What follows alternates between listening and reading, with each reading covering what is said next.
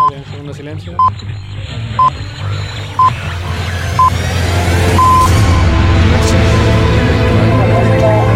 clásicafmradio.com Son las 3 de la tarde.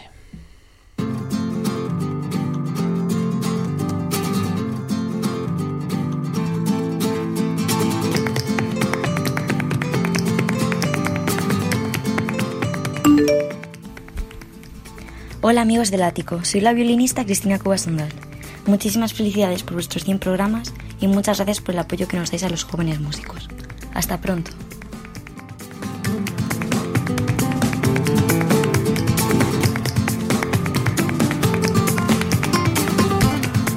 Pues aquí seguimos 3 y 1 de la tarde, siguen pasando los amigos por el ático, siguen pasando eh, los amigos que nos han ido dejando notas de WhatsApp, como Cristiva- Cristina Cubas, joven violinista, que estuvo también por aquí en Clásica Joven. Y seguimos aquí, Miguel Galdón.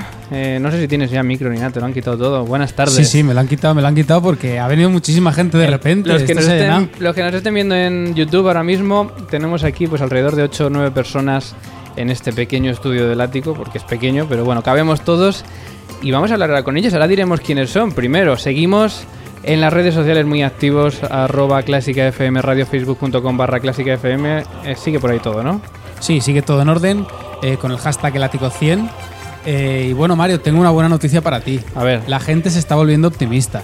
¿Ah, Cree sí? que vas a conseguir el, el reto de, de terminar 12 horas de programa Porque seguidas. teníamos una encuesta abierta, ¿no? Tenemos ¿Cómo una va la encuesta cosa? abierta y el 42% de la, de la gente que ha respondido ya cree que sí vas a terminar. Yo creo que eso va a ir aumentando conforme... 42 sigue siendo menos de 50, pero bueno, me sigue... Bueno, ya estamos cerca, estamos cerca de Me- 50. por lo menos me, me tranquiliza. Bueno, efectivamente estamos en Twitter con esta encuesta que puedes votar hasta las 12 de la noche. Estamos también hoy lanzando una campaña de mecenas. Eh, si nos quieres apoyar es muy sencillo. En la web de clásicafmradio.com tienes un enlace. ¿Y qué pedimos? Pues mm, lo que pueda costar, mm, lo que puedan costar dos cervezas. Bueno, ahora tenemos aquí jóvenes. ¿Qué, qué, qué- qué- qué compráis con, con 5 euros? ¿Qué puede comprar un joven con 5 euros? Cinco Pues euros. bueno, yo creo que mm, de todo tipo de cosas, desde, yo que sé, unas palomitas para Unas palomitas, efectivamente. Sí que eh, están caras además ya. Una caña incluso para un oboe, pues la pala para hacerla. ¿5 ¿sabes? euros solo? 5 euros, dos, dos palas te puedes Oh, comprar. con madre mía, qué chollo. Bueno, pues si te compras dos menos al mes, puedes apoyar a Clásica FM Radio y, entrar en, este, en esta nueva campaña de mecenas, que además si te haces mecenas hoy, desde las 12 de la mañana hasta las 12 de la noche, tienes un código CFM para disfrutar una experiencia, sea gastronómica, sea cursos de idiomas, eh, horas de cursos de baile en gimnasios y demás. Así que solo tú puedes conseguir esto, es muy sencillo. Hazte mecenas hoy de Clásica FM. Estamos en el ático 100, en directo en clásicafmradio.com, en directo en YouTube y en directo en todas las redes sociales y también en WhatsApp 722-254-197. Y como siempre, comenzamos cada bloque, cada hora con un Opus 100. Nosotros hacemos el ático 100, pero vamos a buscar esos Opus 100 de las obras más conocidas de la historia y de los compositores más importantes. En este caso, nos quedamos con quizá, a ver si os suena, el opus más famoso de la historia. El opus 100 más famoso de la historia.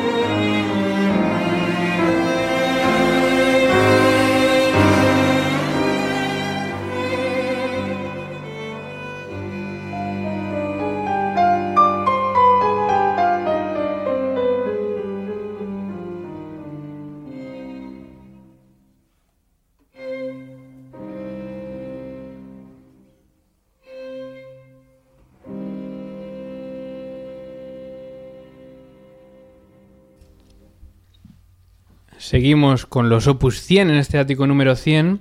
Y estaba preguntando aquí porque el que nos esté viendo por YouTube sabe que esto, como he dicho, está hasta arriba. Y la gente sabía lo que es esto. ¿Qué era esto? ¿Qué sonaba por ahí? ¿Quién quiera? Es un trío de, de Schubert. Es un trío de Schubert, El efectivamente. segundo movimiento. El Opus 100 de Schubert, segundo movimiento andante con moto, que escuchábamos en una versión que no está nada mal, Ashkenazi, Zuckerman y Harrell. Enseguida hablamos con esta orquesta.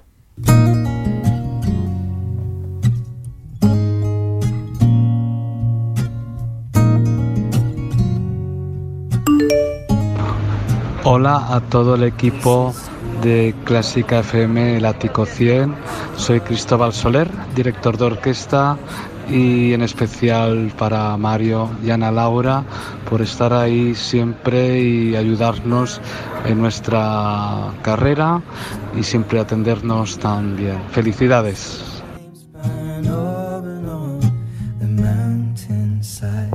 Bueno, pues Cristóbal Soler, que también ha querido pasar por el Ático 100, y estamos ya con ellos, estamos con la Orquesta Juvenil, Europea de Madrid, que se ha venido casi al completo aquí, ¿no? No son muchos más, obviamente, pero aquí está con ellos eh, Adriana Tanús, directora. Buenas tardes. Hola Mario, buenas tardes. Lo primero, enhorabuena, gracias por eh, tenernos aquí, ofreceros, ofrecernos vuestro espacio y daros la enhorabuena por ese 100. Bueno, es un número Que redondo. muchos más. Sí, se nos escuchaba un poco comer, creo, ¿no, Miguel? Pero bueno, es que, es que hay que comer en algún momento.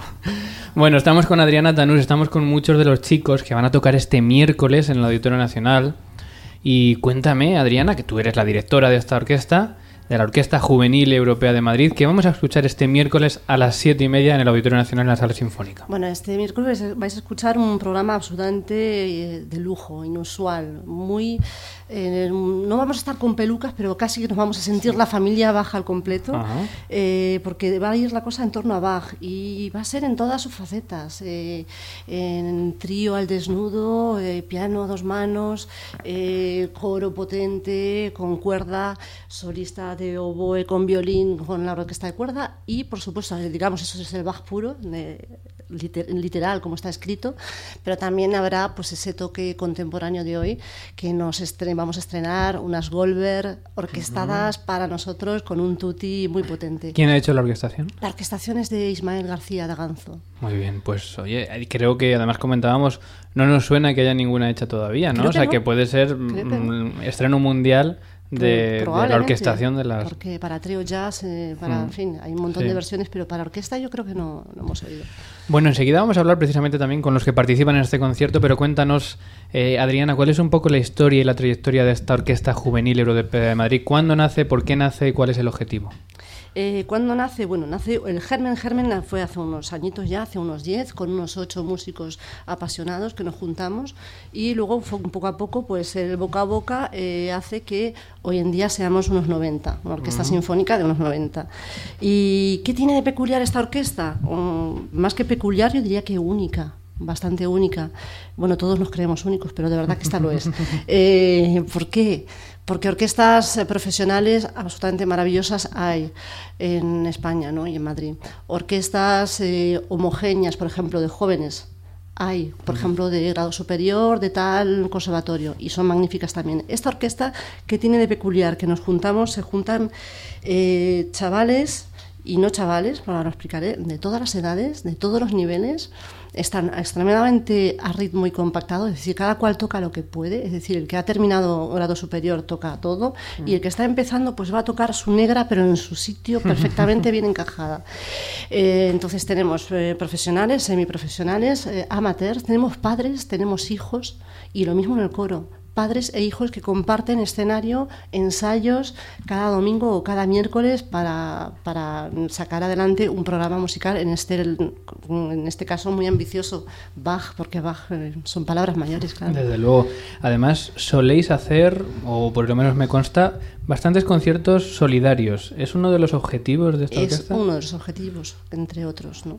Eh, como decían ellos mismos ayer en otra entrevista, el objetivo es crecer, es crecer juntos, crecer como personas, como músicos y si encima además podemos aportar un granito de arena a la humanidad, pues fenomenal. Entonces hemos tocado, claro, en grandes salas de Madrid eh, y fuera de Madrid, y, pero también cada año nuestra labor es por lo menos un concierto solidario.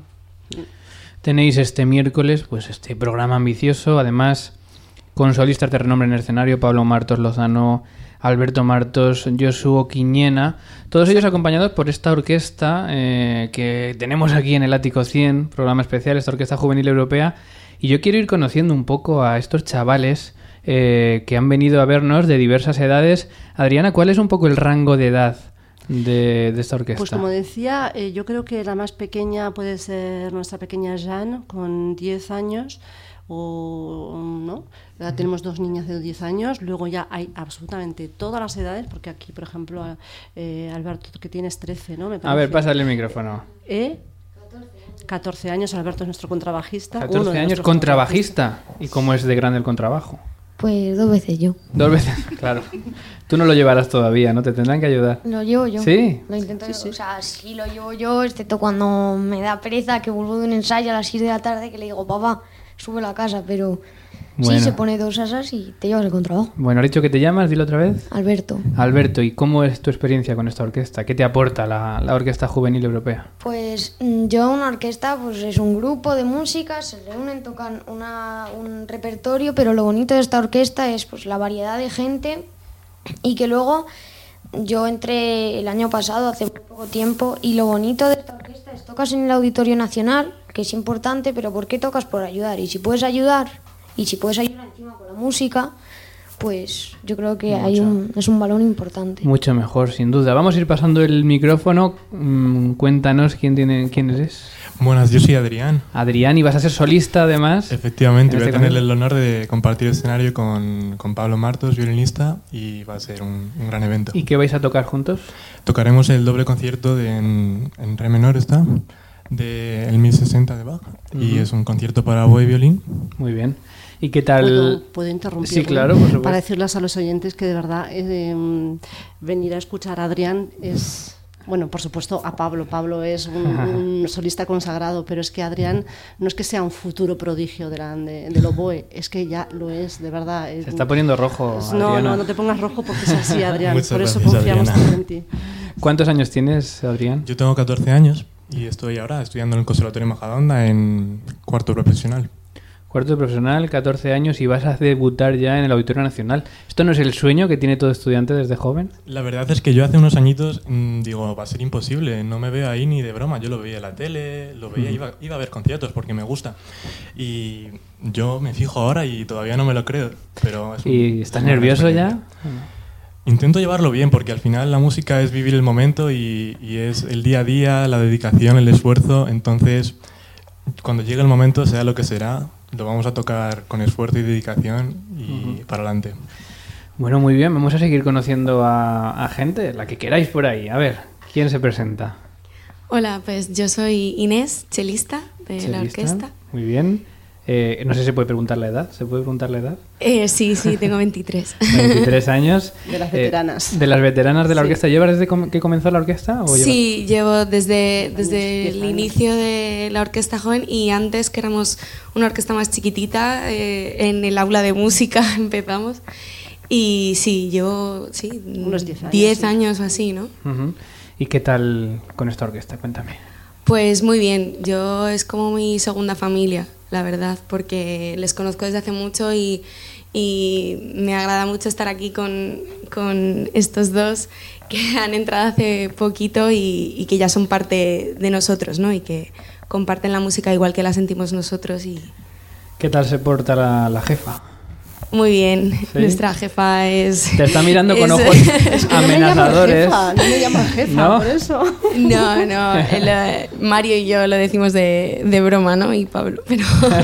De broma y a escondidas, ¿no? Pero bueno. Pero sí, sí, no. Es, es jefa y mamá a la vez un poco, ¿no? Que nos tiene desde pequeñitos. Bueno, ¿qué te parece el programa que vais a tocar este miércoles, no? Porque no es lo de siempre, es la obertura de la flauta mágica, la sinfonía 40 y tal. O sea, son cosas que se salen un poco de- del repertorio que solemos escuchar. Sí, eh, bueno, yo es que soy muy fanática de Bach y, y me entusiasmó muchísimo saber que, que iba a ser un concierto completo de él, ¿no? Pero por otra parte también da mucho respeto porque si conoces el mundo de la música sabes que no es de los fáciles y que tocarlo pues no se puede tocar así a la ligera, ¿no? Sino que, que hay que tomárselo en serio. Eh, Inés, eh, ¿en dónde estudias o has acabado de estudiar ya? Eh, estudié musicología y ahora estoy acabando un máster en musicoterapia. Musicoterapia, ahí tenemos otro tema para, para hablar sin duda. Bueno, vamos a seguir hablando con, con la gente de esta orquesta que ha venido hoy aquí a, a este estudio. Cuéntanos, Bueno, yo soy, me llamo Nina Nina, y también soy de las veteranas también. O sea, debe hacer yo creo que 11 años. desde 11 que- años. ¿Y Sí, qué, edad tienes? 24. 24. Y otra de las solistas que va a, va a, Sí. a- Entonces a no- compartir el momentazo con Josué Quiñena a En- cuatro manos. Ah, o sea, que eres pianista. Sí, sí, soy Muy bien, ¿y qué vais a tocar a cuatro manos? Pues una, unas variaciones Goldberg también. Muy bien. Una, una de las variaciones, es decir, No, vamos a hacer tres variaciones. a tres. Pero están dentro de esta orquestación que comentábamos. No. No. Ah, son aparte. Es Ah, decir, las ya Goldberg, no perdona que te interrumpa Nina para ya seguir el hilo conductor del programa, eh, las Goldberg se van a, va a ser el hilo conductor de- del, del concierto, se van a oír a trío, una versión de, de trío, eh, en versión cuatro manos, eh, perdón, eh, dos pianos, Sí. y en versión orquestal. O sea, que va a ser como por, un poco por fragmentos. Qué interesante, la verdad es que cada vez que cada cosa que escucho vuestra me dan más ganas de ir este miércoles, por supuesto, al auditorio a las siete y media a escuchar a esta Orquesta Juvenil Europea de Madrid, eh, con pianistas, con oboes, con chelistas, con trabajo. ¿Quién nos queda por ahí? A ver. Pues yo soy Marta, eh, clarinetista también de prácticamente llevamos, entramos con Nina, Inés y yo juntas a la orquesta hace 10 años y la verdad Hace es que 10 años, madre mía. O sea, que sois las que mandáis entre los músicos allí. Para nada. para nada. ¿No? Os dominan. No, que va, somos todos muy iguales. Sí. Y, y tú, Nina, como pianista, eh, ¿qué otro repertorio? Porque, claro, sabemos el problema a veces de los pianistas en las orquestas, ¿no? ¿Suele Bueno. haber siempre piano sinfónico en los conciertos? O... Es que cuando éramos seis, pues yo tocaba, pues a lo mejor me tocaba hacer el arpa. Ah, en- claro. ¿Sabes? Porque no, no teníamos mucho. Por ahí hemos pasado todos. Pero es que luego estuve con el violín, porque me dieron una envidia estos. Ah, sí. Claro. Amigo. Entonces estuve ahí bastantes años con el violín, luego también de viola también estaba. Pero bueno, pero bueno, ¿pero esto qué es? O sea, ¿cuántos más instrumentos tocas? No, ya está, ya está. Ya está, ah, vale. Compongo, pero. De momento, de momento. Compongo. ¿no? ¿Dónde estudias, Nina? Pues he hecho superior en el Catarina Busca aquí en Madrid y ahora estoy en la SMUC haciendo un máster. Y Marta, eras Marta, ¿no? Sí. ¿Dónde estudias tú? Eh, pues, Amateur. totalmente. Ah, sí, mira. Totalmente amateur. O sea, que tenemos de todo tipo de, de músicos. Adriana, un- vamos, un origen ¿no? de la orquesta totalmente variado que seguramente da cierta uniformidad al mismo tiempo, ¿no? Totalmente, eso es, eso es lo que decía yo que es único, ¿no? que hay gente muy, muy dispar en cuanto a, a- a edad, a nivel y a mm, nacionalidad también, ¿no? porque hay muchísimas nacionalidades en el grupo. Pero lo, lo bello es que están todos latiendo al unísono, ¿eh? Pero de verdad, con una, una exactitud muy, muy, muy, muy increíble. ¿eh?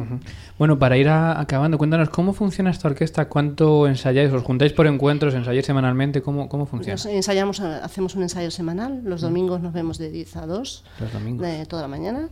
Y a veces hacemos algún intensivo y de vez en cuando pues nos hacemos algún encuentro de dos tres días por ahí cuando hay que eh, hacer lazos Esos son los mejores, ¿no? lazos Ah. afectivos y musicales Que os vais por ahí a algún albergue, ¿no? O algún sitio y, Sí, y a pasarlo bien. O sea que para los que llevéis mucho tiempo, los domingos por la mañana ya se sabe lo que son, ¿no? Es como, como el que tiene su rutina de los domingos por la mañana hacer una cosa, vosotros a ensayar con la orquesta. Pero además con unas ganas tremendas. ¿Sí? Que, sí, que mucha gente te dice, pero ¿cómo te levantas un domingo para ir a ensayar? Si es que es un placer juntarnos con pues, todos. Es el descanso de la semana. Es el descanso, fíjate.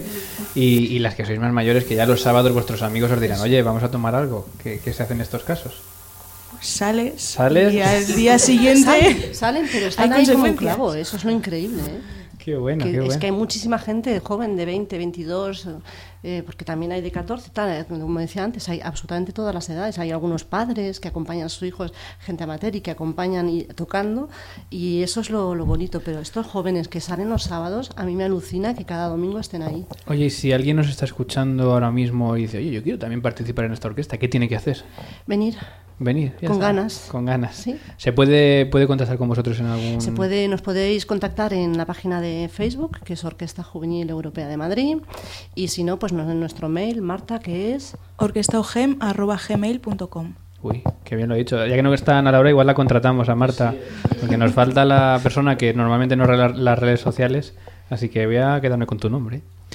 Bueno, Adriana, eh, después de este concierto, ¿qué tenéis por delante? ¿Tenéis algo a la vista? Eh, tenemos a la vista un, preparar otro programa eh, que está por definir, porque ahora, después de un programa en Bach, eh, ellos han tocado de todo, ¿eh? han tocado Sibelius, Falla, Puccini, en fin, han tocado absolutamente de todo, Verdi, Vivaldi, pero ahora, después de un programa tan, tan puro, tan puro como este, creo que me están pidiendo algo diferente. Y bueno, no está por definir, eh, no está definido, quiero decir, pero estamos en ello porque además ya tenemos fecha en el Auditorio Nacional, que es el 26 de abril, y esto hay abril, muy que ponerse las pilas. O sea, que no queda nada. al No final. queda nada, no queda nada, estamos en ello. Pues nos lo apuntamos. eh, os quiero dar las gracias por estar aquí, por haber venido todos juntos. Adriana Tanús, Adrián Verdugo, Marta Carrillo, Inés Mentrida, Alberto Díaz Payares. ¿Payares? Le, ha- le ha dado igual, ¿no? ¿Están ca- ¿Estás cansado de que lo digan mal? No, dicen de una manera o de No, otra, pero bueno. sí, sí, sí. Me, me ha parecido el gesto ese, sí. Y Nina también. Aranda. Aranda, muy bien, pues eh, a todos enhorabuena, muchas gracias por estar aquí y nos vemos este miércoles, por supuesto, en el Auditorio Nacional a las siete y media. Muchas gracias a vosotros. Un placer. Adiós.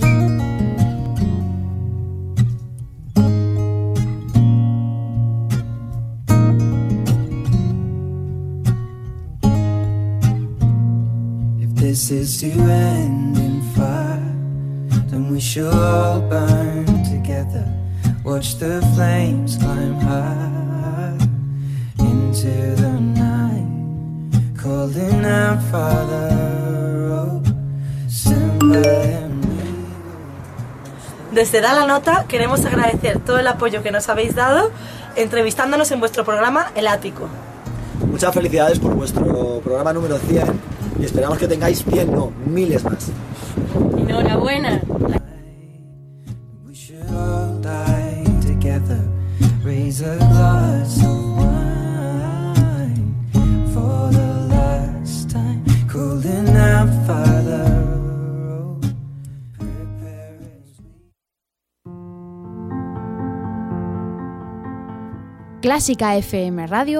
We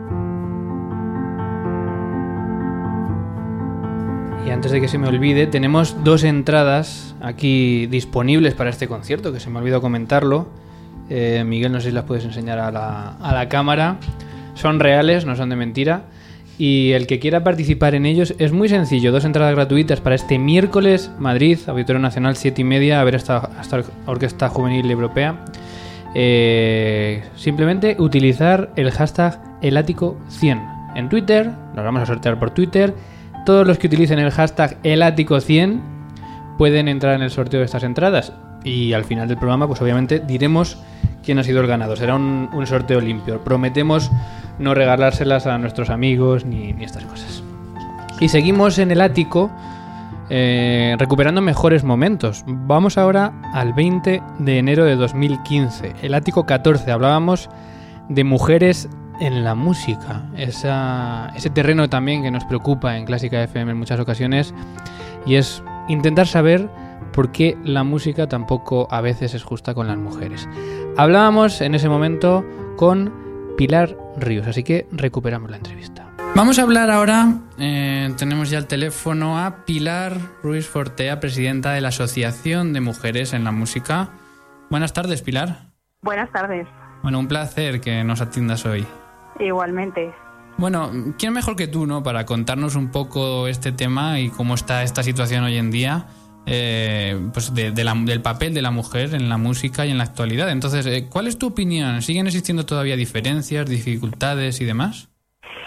Bueno, la verdad es que hay gente que pregunta que, que si, si tiene sentido que a día de hoy siga existiendo una asociación como la Mujeres en la Música.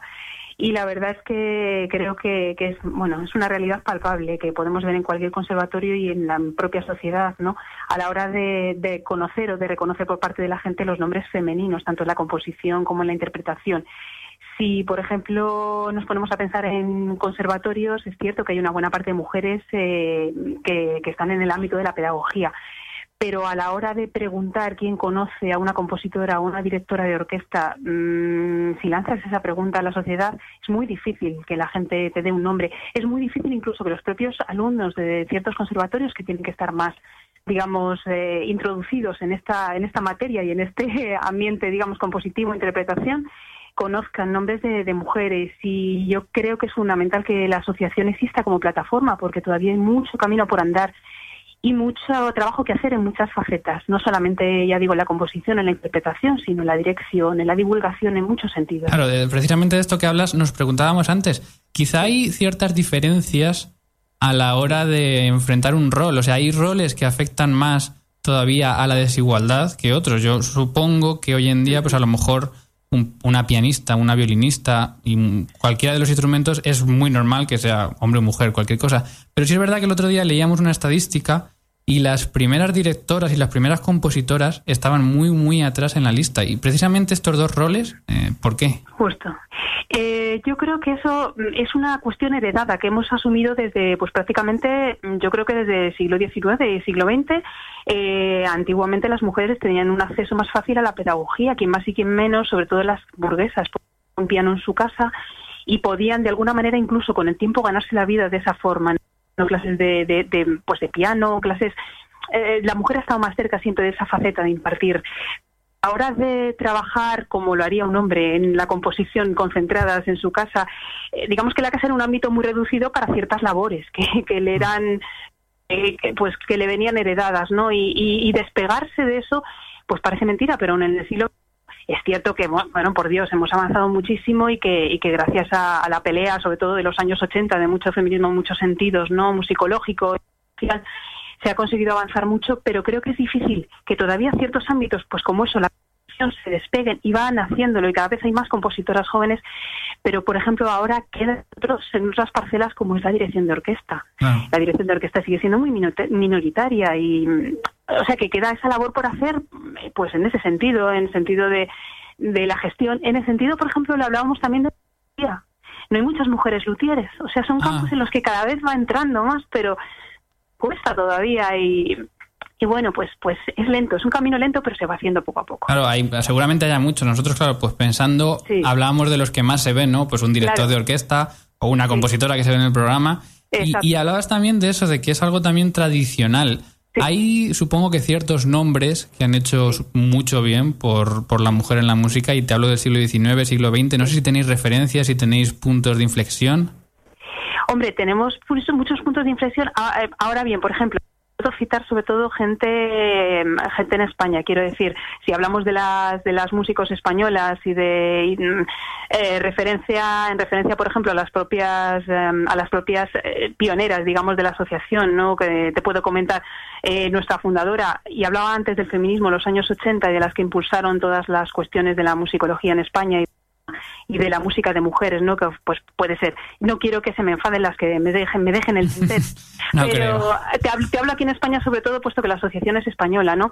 Pues puede ser Joaquín Alabajo, eh, nuestra fundadora, eh, María Luisa Ozaíta, eh, gente que desde el principio, Ana Bofil, eh, Teresa Catalán, eh, Consuelo Díez.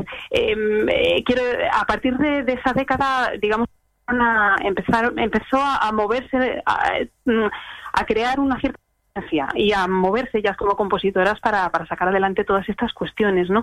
Eh, ellas les debemos pues muchísima pues muchísimo de lo que hemos conseguido pero es verdad lo que te decía que ahora lo tenemos que extender a otros a otros campos si me hablas por ejemplo ahora en el siglo XX porque es verdad que si tenemos referencias históricas como puedan ser Alma Mahler como puedan ser de mujeres que han tenido yo en la guitarra, pues te puedo decir Emilia Giuliani, la hija de un compositor muy conocido Giuliani, pero que a la hija no se la conoce, ¿no? Hablamos de, de compositoras históricas.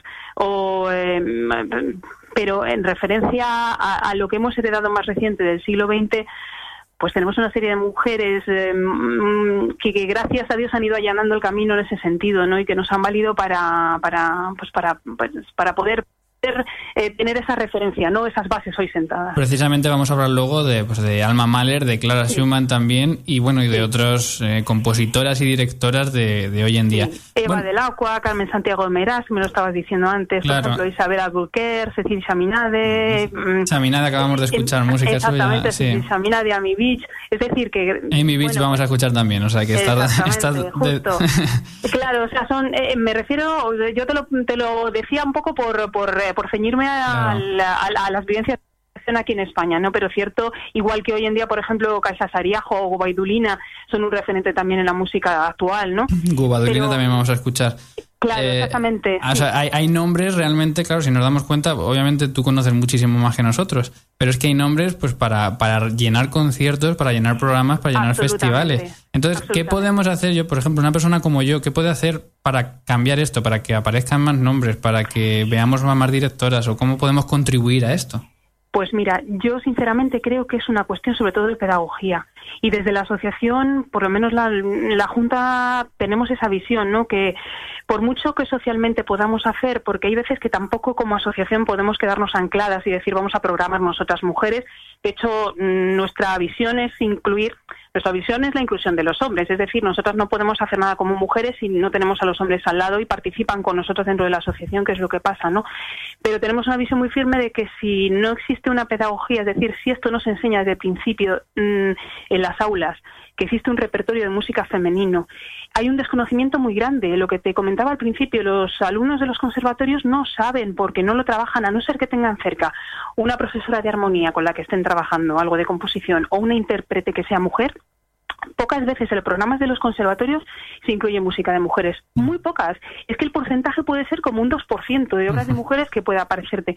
Entonces, eso, llevar eso a las aulas, llevar eso a, a, pues la educación secundaria simple y llanamente, que igual que se conoce pues exactamente a, a- a Mozart, se pueda con- con- conocer a Hildegard von Bingen, que es, que es mucho anterior, se pueda conocer a, a- a María Rodrigo, a, a Isabela Bulquer, a em, cualquier mujer no histórica y cualquier mujer actual, porque efectivamente incluso los compositores, a la gente le puede sonar Antón García Abril, pero quizá no le suele contar, pues eh, con tanta facilidad hablar de pues lo que estábamos comentando, ¿no? De Sonia Mejías o de Teresa Catalán o de Consuelo Díez. Y son nombres que, que ya tienen un histórico de obras. Entonces mm, pues eh, pues pues necesitamos fomentar ese tipo de cuestiones pero yo creo que desde la educación y la pedagogía y desde intentar introducirlo en todos los ámbitos no solamente en el femenino en el de mujeres Bueno, eh, eres presidenta de la Asociación de Mujeres en la Música. Sí. Eh, supongo que podemos encontrar información en, en algún lado o cuéntanos también, pues eso, un poco qué actividades hay, qué, qué interés puede tener para la gente el conocerla, incluso el participar de ella. Sí, pues mira, os comento. Eh, todo el mundo, de hecho, todo el que tenga interés en la música y que mm, nosotros lo que te estaba diciendo es que además la asociación está abierta a todos, a hombres y a mujeres, todo el mundo tiene derecho a voto y a participar. Eh, mm, eh, tenemos una serie de socios, mm, es una es una cuota la que pagan anual muy reducida, son unos 30 euros para todos, y entonces funcionamos en base a eso. Es cierto que tenemos ayudas eh, grandes del INAEM, de la SGAE, pero todos sabemos el momento por el que pasamos y, y es difícil y creo que además las asociaciones tienen que intentar por sí mismas, um, digamos, funcionar y autofinanciarse, ¿no? Entonces, estamos en un momento un poco... co- Pero gracias a los socios que cada vez son más y, y desde aquí hacemos un llamamiento para todo aquel que se quiera incorporar y formar parte tenemos una serie de ventajas para los socios, puesto que hay una serie de descuentos en las librerías, eh, una serie de descuentos en tiendas amigas. Eh, me- eh, pueden verlo todo esto y te voy a dar la web pues, consultar en www.mujeresenlamusica.es. Y lo más próximo que tenemos, pues hemos organizado, vamos en Expo Clásica y organizamos un concierto de trío de mujeres, el trío Soares, esto fue el día 11 de diciembre. Este mismo viernes tenemos un concierto en Guadalajara con la Fundación Siglo Futuro, en el que mm, eh, bueno participa el dúo Experience con obras de Ana Bofil, Emi Beach, Fernández Dru, Consuelo Díez, eh, Paul Moritz y Sonia Mejía.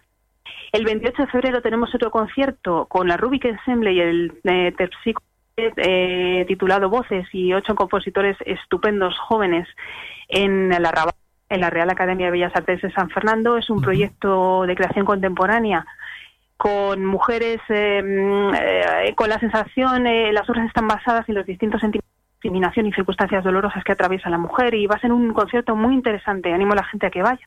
Pues muy bien. Tenem- voy rapidita, te digo dos cosas más. Cuenta, cuenta. Ya te dejo, te dejo dos cosas más ah, por si a la gente le interesa. Seguro que el 12 sí. De mar- el 12 de marzo tenemos una mesa redonda en las GAE.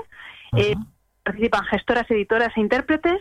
Tenemos, colaboramos con un curso en la Quinta de Marzo que va a hacer el musicólogo José Mi Lorenzo en abril, el 8, 15, 22 y, y 29 y el 6 de mayo.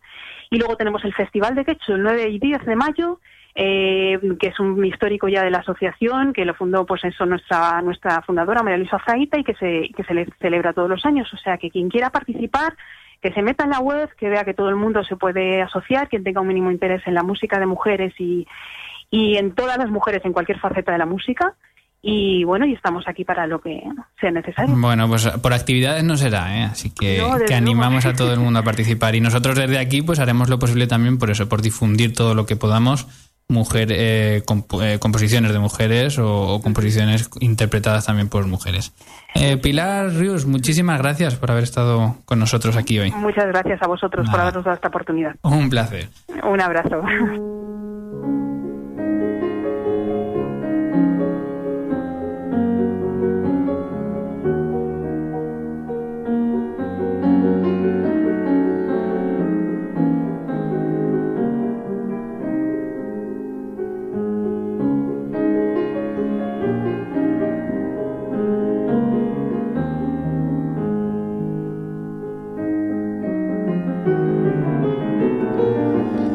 Volvemos a esta emisión en directo después de escuchar los mejores momentos, en este caso del ático 14. Nos hemos ido nada más y nada menos que un 20 de enero de 2015, cuando sonábamos en Nova Onda y escuchábamos esta entrevista a Pilar Ríos. Nos quedamos escuchando un poco música también, que sonaba después de esta entrevista, de la compositora Chaminade, una compositora que tiene este estudio, conocido estudio, pero no tan interpretado, para piano.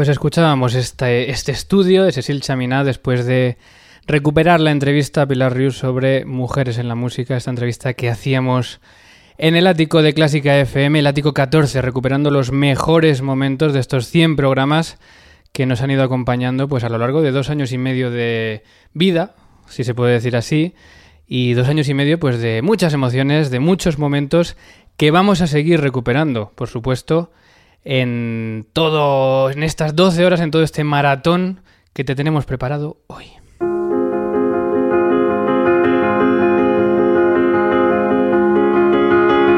Clásica FM. Algo que no te esperas.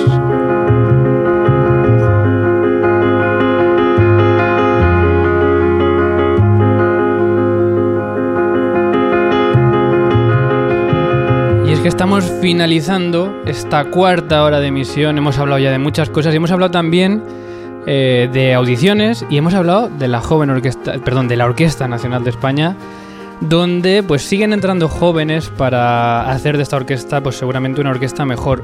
Uno de los últimos que ha entrado y de lo que nos hemos alegrado muchísimo es Antonio Martínez Aranda. Lo tenemos al teléfono. Antonio, buenas tardes. Hola, buenas tardes Mario, ¿qué tal? Enhorabuena, Antonio. Muchísimas gracias. Bueno, ¿es el sueño de un percusionista estar en la Orquesta Nacional? Pues sí, la verdad que sí, no sé si de, de todos, todos los percusionistas, pero particularmente el mío sí, porque bueno, ha sido como la orquesta referente para mí durante, durante, vamos, durante toda la vida y, y el sitio donde yo iba a ver los conciertos cuando era más pequeño y demás. Y la verdad, pues sí, un, un sueño hecho realidad. Y Antonio, ¿cómo te has preparado para estas pruebas? Eso siempre nos gusta saberlo en clarificando. ¿Qué, has tenido que hacer para, para hacer estas pruebas?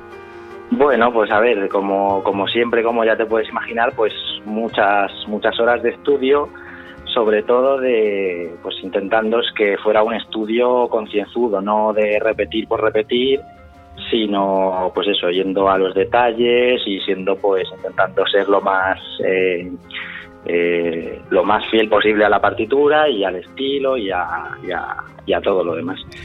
Entonces, pues, pues eso, sobre todo yo creo que recalcaría eso, que aparte del tiempo pues que me he tirado sobre todo los tres últimos meses antes de la prueba, pues con, eh, dedicando mucho, mucho tiempo, pues eso, a, a los pequeños detalles y, a- y también a la concentración para, para enfrentarte a ese momento.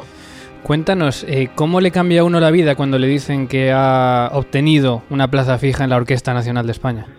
Uf, pues, pues bueno, pues, pues te cambia mucho, claro, porque quieras que no, eh, supongo que no- nos pasa a todos, ¿no? La mayoría de, de los músicos que acabas la carrera y, y eso, estás buscando el momento, pues, de que aparezca un trabajo y tienes que, pues eso, estudiar mucho, prepararte oposiciones para conservatorios, para orquestas, tal.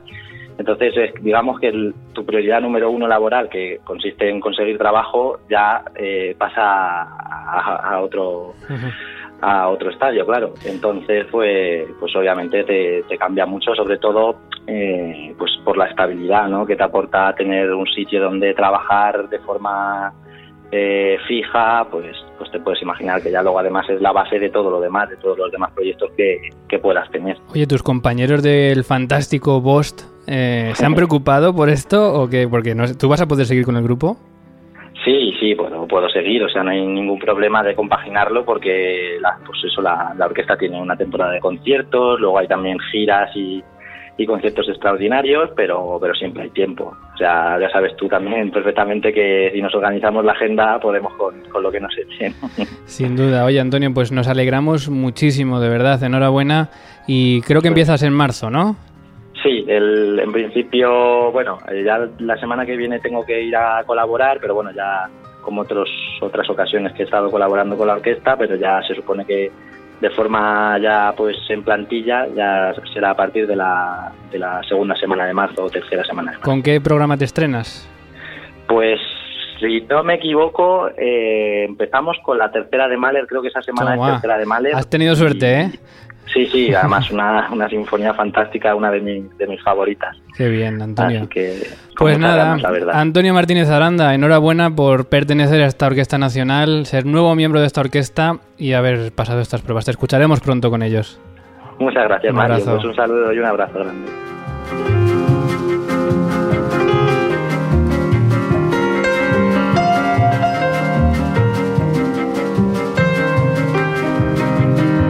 Estamos llegando a las 4 de la tarde. Vamos a, a comenzar la quinta hora y estamos en las redes sociales, Miguel, eh, sorteando también estas entradas para la Orquesta Juvenil Europea de Madrid, con el hashtag Gelático100 y en YouTube y pasando muchas cosas. Cuéntame qué pasa por ahí. Así es, eh, tenemos muchas novedades en las redes sociales. Como bien has dicho, hemos empezado un sorteo hace, hace unos minutos de dos entradas para el concierto de la Orquesta Juvenil Europea de Madrid en el Auditorio Nacional el próximo miércoles. Eh, aquí tienes las entradas. Sí, se pueden ver, estamos en directo en YouTube. Efectivamente. Se pueden ver las entradas. Eh, para todos aquellos que, que nos escriban compartiendo el hashtag Elático100 por este 100 programas, ¿eh, Mario? Jo. No ¿Quién está te lo mal, dicho? ¿Quién te pero lo de dicho? momento hay unos que han perdido la encuesta ya, que no sé cómo va la encuesta. Teníamos una encuesta de ¿aguantará Mario hasta las 12 de la noche? Eh, Sí, los que decían que, que te ibas a quedar. que me iba a ir de la comer, comida. Esos Eh, los tienen ya fastidiados. Esos ¿eh? han perdido ya. Lo que pasa es que como tampoco hemos comido, tampoco es que me haya podido ir todavía. Bueno. Pero dime cómo van. Pues te comento. La cosa mm, está ahí. 40% piensa que sí vas a poder conseguirlo porque eres pianista. Los pianistas tienen un don especial para eso, para estar ahí muchas horas con lo Pero mismo. fíjate, nadie dice que no por ser pianista. O sea, tampoco están mal valorados los pianistas. Está bien Efectivamente, efectivamente. ¿Y qué, cómo va lo otro? El 33% ya se ha equivocado, que pensaba que te ibas a ir en la comida, con lo cual ya está que el 27% es el que todavía cree que vas a apurar ahí en la décima, te va a costar. Que es precisamente lo- cuando viene la cantina, ¿no? Cuando a las viene, 10 de la noche. cuando viene Miguel, sí. Es que es también que, es que igual me, va, ha me va a matar él. Claro, ¿Qué- nos ha dicho? escrito. Yo creo que te va a matar de risa. ¿Ah, sí? Porque está, está preparando unas cuantas cosas. A mí me ha contado algunas, no lo voy a desvelar, pero, pero es para partirse, de verdad. Pues nada, nos quedan todavía hasta las 12 de la noche y en un minuto llegamos a las 4 de la tarde. Seguimos con invitados, los que nos están viendo en YouTube, pues ya está viendo gente sentada en la silla preparada para, para hablar. Eh, y nada, también repasar rápidamente la actualidad. Esta semana vuelve Isabel Villanueva, violista, ah, con la Orquesta de Radio Televisión Española, que quizá luego hablemos con ella. Y también nos han pasado una noticia eh, casi de última hora y es que se ha cambiado la sede del concurso nacional de juventudes musicales, el concurso permanente que iba a ser en Barcelona y se ha anunciado hoy que al final va a ser en Madrid. Una información importante porque esto es el 28 de abril, es decir, dentro de nada. Así que los que estuvieseis pensando en ir a este concurso, ya sabéis que va a ser en Madrid, lo vais a tener cerca. En nada llegamos a las 4 de la tarde y seguimos en este Ático 100.